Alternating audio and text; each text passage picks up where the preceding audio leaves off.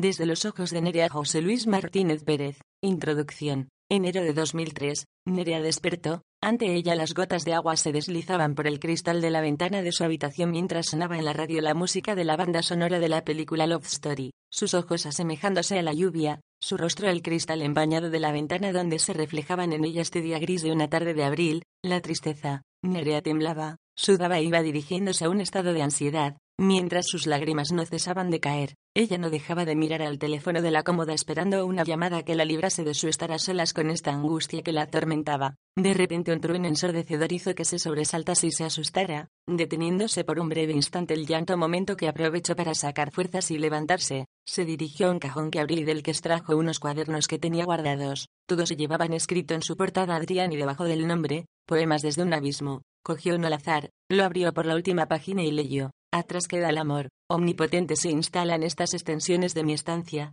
la soledad. Habito en X metros cuadrados de silencios, de tertulias conmigo, del sollozo, dolor. Así aquí abrazo mis escombros y salgo a tu encuentro muerte. Nere acabó el poema y retorno a sus lágrimas, al llanto en definitiva morar de nuevo dentro del sufrimiento que solo lleva un nombre Adrián. Nerea vivía en París desde hace tres años, se trasladó a la capital gala por motivos de trabajo en era de Madrid, hija de un escultor afincado en la tierra natal de ella y al que no veía desde hace justo el tiempo que llevaba en París. Adrián es hermano de Nerea, cinco años mayor que ella y poeta, con una enorme sensibilidad probablemente heredada de su padre escultor. Ella en cierto modo también era artista y compartía en menos grado aquella sensibilidad. Nerea era fotógrafa. A diferencia de Nerea su hermano era introvertido, callado y muy suyo aunque su mundo interior era muy rico a la vez era muy difícil de conocer. Solo Nerea logró entrar en él por una pequeña rendija de complicidad que otorga el amor fraternal que en cierto modo entre hermanos suele haber y que ellos se procesaban. Ella deja Madrid apresurada, huyendo, sin querer mirar atrás, se encerró en las avenidas de la capital gala, en los estudios fotográficos, en su caminar por Montparnasse, les Champs-Élysées y les Jardins de la Tuileries, con su cámara cuestas evadiéndose y dejando atrás aquella calle de la Cruz de un céntrico Madrid, donde habitaba en un ático. De repente rebuscó en el cajón y encontró una foto de Adrián, lanzó un grito fuertísimo y dijo, ¿por qué, Adrián? ¿Por qué? Nerea cayó en un ataque de extrema ansiedad, se ahogaba y se moría por dentro. Tenía que salir de aquella casa, de aquella ciudad, de aquel tormento y encontrar un hueco en algún sitio que le alejase de la depresión a la que se acercaba sin más. Fue al baño, se miró y sus ojos estaban enrojecidos e irritados. Se lavó la cara, volvió a mirarse y dijo, Adrián, ¿por qué? Solo tenías 30 años. Después recordó la imagen de su padre y en ese instante decidió ir a verle. Además él no sabía nada y alguien tenía que decírselo y quién mejor que ella. Tomó un taxi y se fue al aeropuerto a coger el primer vuelo hacia Madrid. En cuanto llegó a Madrid se dirigió al barrio donde vivía su padre. A pesar del tiempo transcurrido apenas nada había cambiado por estos paisajes. Seguía igual la tienda de antigüedades de su abuelo y justo al lado continuaba la vieja librería de la señorita Isa, una vieja inmigrante marroquí que estudia en Harvard y literatura inglesa y que luego se trasladó a España para estudiar la propia de aquí. Además recordaban ella que ella hablaba cinco idiomas y que sabía de poesía como nadie. También continuaba el bar Café Nostalgia regentado por una cubana amante de la escritora C. Valdés. En realidad era una calle muy bohemia y justo entre la cafetería y la librería, el portal que la llevaría escaleras arriba al ático donde su padre vivía y trabajaba. No esperó más, sin pensarlo, empezó a subir rápidamente las escaleras hasta que llegó ante la puerta del ático, la cual estaba entreabierta y no se escuchaba ruido, entonces sigilosamente abrió y penetró en la casa. Silencio, mucho silencio se encontró y atravesó el salón principal y se introdujo en la cocina, donde no encontró a nadie continuando su exploración por una habitación pequeña, donde tampoco halló a nadie, así que se perdió en una habitación grande esperando dar con su padre dormido, pero tampoco estaba, sin embargo sí se tropezó con una foto de ella y Adrián en la mesilla, en la foto se veía a ellos dos juntos con su padre abrazándoles y sonriendo, quedó inmóvil sentada en el borde de la cama sujetando entre sus manos el portarretratos y quedó sumida, absorta en sí misma, su mente se fue por un instante aquel día y de repente se sobresaltó, una voz le increpó, ¿Qué hace usted de aquí? Ella salta de la cama y se puso erguida y giró bruscamente. Los dos se encontraron frente a frente. Era su padre. Él no daba crédito a lo que veía, solo dijo, Nerea, ¿eres tú? Ella tímidamente le contesta en voz baja y temblorosa. Sí, padre, soy yo. Capítulo L. Tres años antes, una habitación en penumbra, un colchón en el suelo, un armario de espejo de dos cuerpos, una silla y una mesilla de mimbre, un vaso de leche, una cajetilla de tabaco, un mechero y un cenicero, un libro de poesías, una novela y una pequeña radio era lo que contenía sobre sí aquella mesilla. Un olor cargante acerrado invadía aquel ático de dos habitaciones, una cocina y un pequeño cuarto de baño y una especie de salita. La cocina estaba llena de cacharros sin fregar y toda la casa muy poco ventilada. Nerea mirando en la penumbra al techo, pensativa, meditativa se decía para sí, comillas ¿qué hago aquí? Me consumo en este ático y además me ahogo como si pareciese claustrofóbica entre esta mierda. Este que tengo al lado, no es nada, ni nadie en mi vida. Si acaso significa algo podría ser una especie de consolador andante. Lleva unos seis meses conmigo y no tiene que ver nada con mi persona, sin neuronas, sin cultura, sin conversación, vacío por dentro que he visto en él, así, salvo que folla como Dios, por eso debe ser que hago la reflexión de que es un consolador andante, ni siquiera trabaja y encima es un guarro que hago yo aquí, yo vivo de mi padre, me paga mis estudios de fotografía y no me exige más que apruebe. Este año acabaré y tengo alguna oferta de trabajo en París. No sé cómo se lo tomará mi padre eso de que me marche, pero bueno, ya se lo diré si llega el caso. A mi hermano es más fácil decírselo entre él y yo hay una especie de complicidad muy maja. Además podrá venir a verme a menudo. Su nivel adquisitivo es elevado, ya que el tío es un poeta reconocido gracias a sus dos premios obtenidos últimamente, además de que se dedica a escribir obras de teatro y me consta que no le va mal. No sé, algo tengo que hacer y tomar una decisión. Por mí y por este guarro que no se merece tampoco que alguien le dé una patada, además de ser honesta conmigo misma. No puedo seguir con alguien a quien no amo y que a la larga le haré daño. No sé, creo que, Saltó de la cama y de una manera decisiva, tosca, brusca y como si de una poseída se tratase increpo el bello durmiente. Venga, tío, levántate cagando leches. Estoy hasta los cojones y este ático huele fatal. ¿Qué te pasa, tía? ¿Te ha venido la regla o qué? El colmo. Sabes, te vas a levantar y vas a dejar la cocina y el comedor como los chorros de Úbeda. Limpios, ¿sabes? Escucha bien la palabra. Limpios, ¿ok? Sí, joder. ¿Cómo te pones? Se levantó y se pusieron a limpiar. Ella se encargó de las dos habitaciones y el cuarto de baño. Cuando acabó aprovechó que él continuaba limpiando para hacerle la maleta y dejársela preparada. Él al terminar la faena se dirigió a la habitación. Allí se encontraba Nerea y observó que sus maletas estaban en la puerta. ¿Esto qué significa? Mira, siéntate aquí, quiero hablarte. Él se sentó. Sus piernas temblaban. Ella se quedó sorprendida, era la primera vez que le veía nervioso. Dime, te escucho, pero sé que no va a ser agradable lo que me vas a decir. El atrezo que percibo con mis maletas en la puerta no adivino otra cosa que un adiós, pero dime, te escucho. Ella toma aire y respira hondo. Pues no sé cómo empezar, no es fácil. Pues tranquila, sosegate y simplemente abandona a tu alma y siendo sincera como siempre eres. Ve directa, respiro hondo y miró fijamente a su compañero y sin más dilación se puso a hablar. Mira, quiero empezar diciéndote que no siento nada por ti, que no te quiero como tú a lo mejor crees. Nunca he pretendido hacerte daño y quizás sea mi juventud, mis 22 años, mi forma de ver las cosas, pero no puedo seguir engañándote y ante todo engañándome. No te amo y ante todo somos incompatibles. La convivencia contigo es dificilísima. Somos totalmente opuestos, salvo la relación sexual que es el único terreno donde nos compenetramos, el resto está lleno de huecos vacíos, al menos es lo que yo siento dentro de mí, demasiados huecos vacíos que no llenas y eso me lleva a una soledad acompañada que me hace sentir dolor y no aguanto más. No pretendo decir que tú seas mala persona, ni nada por el estilo, eres majo solo que no estamos hechos el uno para el otro. Aunque suene atópico la frase es así, ella calla y todo queda en silencio un instante hasta que él rompe esa callada. Nerea, te entiendo y te comprendo. Yo sí te amo, te quiero, quizá no supe darme a ti o simplemente no nos encontramos en el momento donde los dos estuviésemos en el mismo plano. Quién sabe, a lo mejor mañana nos reencontremos o no. Yo me iré ahora calladamente, solo te pido que ni me llames, ni nada. Quiero ser como hasta ahora, como llegué a tu vida, un anónimo ser que pasó por tu existencia. Nada más Nerea, sé feliz, eso te deseo. Ella le besa y le abraza fuertemente. Luego él se desvaneció de aquella estancia, de aquel ático como vino despacio y sigiloso,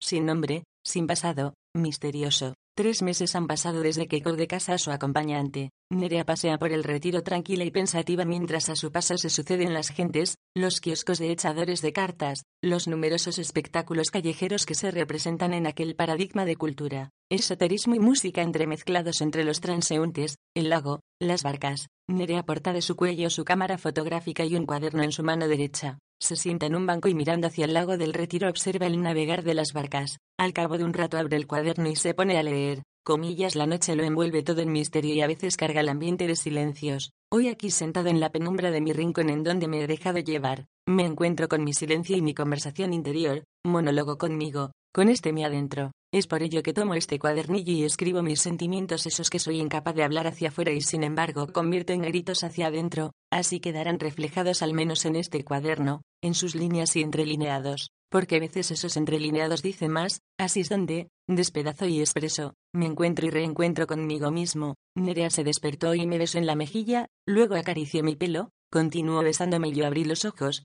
nuestras miradas se encontraron, rodeé su cintura delgada entre mis brazos y luego acarició su cabello rubio, largo y liso, todo ello al mismo tiempo que la miraba y no paraba de besarle los labios, sin palabras, solo silencios y el lenguaje del cuerpo a cuerpo. Nerea es maravillosa y tan viva, tan segura de sí, en ella encuentro la seguridad, el sosiego y las fuerzas necesarias. Ella es en cierto modo la que colma mis espacios vacíos y los llena de eso que podríamos llamar locura necesaria. Es el gramo de locura que todos necesitamos para sentir que estamos vivos, pero Nerea desde su adentro no piensa igual. Siento desde su mirada que ella no me mira con los ojos que yo la miro. Yo en sus pupilas veo un océano lleno de luz donde al fondo se divisa una luna que se pierde por el horizonte y se transforma en pétalo de flor que se abre, que se transforma en un inmenso labio que me besa y de repente se transfigura en un enorme corazón mientras yo desde mi mundo interior te sueño de la mejor manera que se puede soñar, desde el amor. Esos ojos reflejan pasión, pero nada más. No existe ternura, no existe en tus manos la caricia que despierta el verdadero amor, no existe más que lujuria. Soy un juguete, lo sé, pero te necesito y es por ello que lo soporto y quizá por ingenuidad a veces piense que algún día esa atracción meramente corporal se transforme en ti, en amor. Pero Nerea se cansó del juguete y un día se despidió de mí y me apartó de su lado. Ella apenas sabía de mí, Cierto que yo no me abrí demasiado por mi introvertida forma de ser, es cierto. Nerea quizá un día comprenda lo que soy y lo que siento, algún día. Cerró el cuaderno y Nerea se preguntaba, ¿cuándo dejó el cuaderno en el cajón? Ya que es obvio que lo escrito fue después de su marcha. Él no ha estado aquí desde entonces, al menos estando yo. Luego se levantó y se puso a caminar por el contorno del lago del Retiro contemplando las barcas y el paisaje de las aguas. Seis meses antes, Adrián sale de marcha con un amigo y descubre en un pub donde el ambiente es agradable, con música de los 80 y 70. Aunque Adrián era de un tipo de ser introvertido, en las pistas de baile y ante la música era como si se transformase todo aquel ser tímido, vergonzoso desapareció y nació un ente bailarín y desinhibido. Dos horas en el pub bailando y tomando cubatas. La cosa se animaba y no paraba de contenerse en medio de la pista y de pegar saltos e inventar coreografías provocativas, hasta que divisó a un chico delgado, metro setenta, moreno y muy guapo, que de repente se le acercó y le dijo, ¿sabes? Bailas muy bien, gracias. ¿Te apetece que charlemos un rato? Bueno, pero no soy muy hablador. Da igual, yo hablo por los codos. Así que se acercaron a la barra y allí estuvieron cerca de tres horas hablando y riendo. El amigo de Adrián había ligado y hacía ya un rato que se había marchado. Llevamos dos horas o así charlando y no me has dicho cómo te llamas. Yo Adrián y soy poeta. ¿Poeta? Qué bien, me encanta leer poesía. Yo me llamo Francisco y soy músico. Toco el bajo y teclados, además compongo y hago arreglos. Pues eso también es interesante. ¿Me permites una pregunta indiscreta? Sí, no hay problema. ¿Tú entiendes? Sí entiendo. ¿De qué? Me refiero a que sí. Si eres gay, sí y tú. Uf, yo también. Pensé que tú no lo serías por un instante. No lo suelo desvelar y menos hago publicidad de ello. Lo llevo muy en privado. Demasiados perjuicios aún y más en el mundo literario. A las cinco de la mañana se despidieron y se intercambiaron teléfonos. Se vieron a menudo, durante un par de meses, hasta que Francisco se traslada a la casa de Adrián. Sentados en el sofá, Francisco observa a Adrián no despegando su mirada de sus ojos y el aire lleno de silencio. La morada lleno de un aura de amor y las pupilas de ambos rebosaban un brillo más parecido a un cielo azul y lleno de colorido en una primavera cualquiera. Es Francisco quien rompe esta mudez enamorada. Sabes, te quiero tanto, has hecho que todos mis miedos, mis temores sean reducidos a un abismo definitivo y a cambio rellenas todos sus vacíos, los dejados y los de antes con la inmensidad de tu cariño. Te quiero tanto que hasta cuando me miras me siento amado, cuando me abrazas me siento protegido y soy tan feliz, por favor abrázame ahora mismo, lo necesito tanto amor. Adrián le rodeó entre sus brazos, le apretó fuertemente y Francisco comenzó a llorar en ese instante. Adrián le apretó mucho más junto a su pecho y le acariciaba el pelo. En ese momento le susurra al oído, ¿Por qué lloras, amor? ¿Qué te ocurre? Dime y intentaré alcanzarte la felicidad que trae la luna en su mirar para que sonríes y dejes de deshojar lágrimas de tus pupilas. Lloro precisamente porque la luna me está abrazando, porque la sonrisa está en tus labios y la felicidad en sentir tu cuerpo junto al mío. Lloro de felicidad, Adrián, de la alegría que siento por este regalo que el destino y la vida me ha traído a mi soledad. Esa soledad que poco a poco iba desplazando hacia el tenebrismo de no ser nada y sentirme nada y querer sucumbir y tú me has traído todo un cúmulo de radiantes soles aunque suene cursi peor es mi manera de decirte te quiero. Francisco, yo también te quiero y muchísimo. Se besaron apasionadamente e hicieron el amor mientras por la ventana la luna les observaba. Un día rebuscando en unos cajones encuentra unos papeles Adrián. Son de unos laboratorios. Abre el sobre y son los resultados de unos análisis de Francisco. Está infectado por el virus del SIDA. Es cero positivo. Adrián tiembla y empieza a no entender nada porque se pregunta y hace un mes que lo sabe y no se lo ha contado. Sentado en el borde de la cama y llorando se lo encuentra Francisco que acaba de regresar. ¿Qué te pasa? pregunta sin ver en las manos de Adrián el sobre de la clínica. ¿Pasa esto Francisco? ¿Por qué me lo has ocultado? No quería alarmarte y preocuparte. Ya. Pero, ¿esto no se coge así como así? ¿Dónde lo cogiste? ¿Qué importa dónde lo cogiera? El caso es que lo tengo. A ti no te importa pero a mí sí.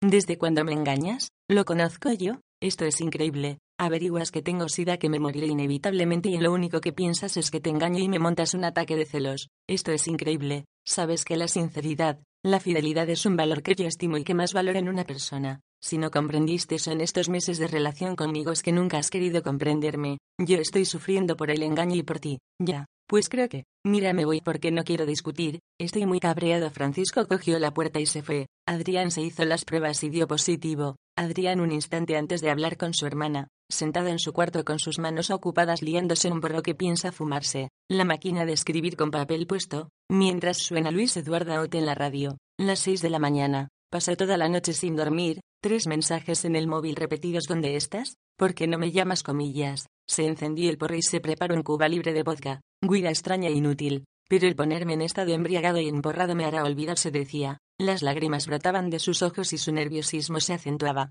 Tomó tres ansiolíticos sin más. Al cabo de media hora quedó dormido. Las ocho de la tarde y suena el móvil. Esta vez media adormilado coge el teléfono y contesta. Diga con voz pastosa aún tomada por las pastillas y el alcohol. Adrián, soy yo. No cuelgues, por favor, escúchame. ¿Qué tengo que escuchar? Me has hecho mucho daño, muchísimo daño. Estoy sufriendo. ¿Qué piensas? que yo lo estoy pasando bien, además no llamé para discutir, quiero explicarme y que me comprendas, no comprendo nada, tu y tu irresponsabilidad ha hecho que mi mundo se acabe, ¿se te ha olvidado lo que has hecho? Sí recuerdo cuando nos conocimos, cuando te enteraste de lo de mi enfermedad, solo puedo decir que lo siento, con eso no vas a quitarme el dolor y el sufrimiento, encima de engañarme me has contagiado la enfermedad, Francisco no sabía que Adrián estaba contagiado, ¿qué dices? Lo que oyes, no, por Dios, lo siento Francisco colgó del auricular. Adrián tumbado en la cama escuchaba por la ventana una discusión de los vecinos, mientras solo pensaba en qué haría para enfocar su vida, si es que algo quedaba ya que enfocar. Entonces llamó a Nerea.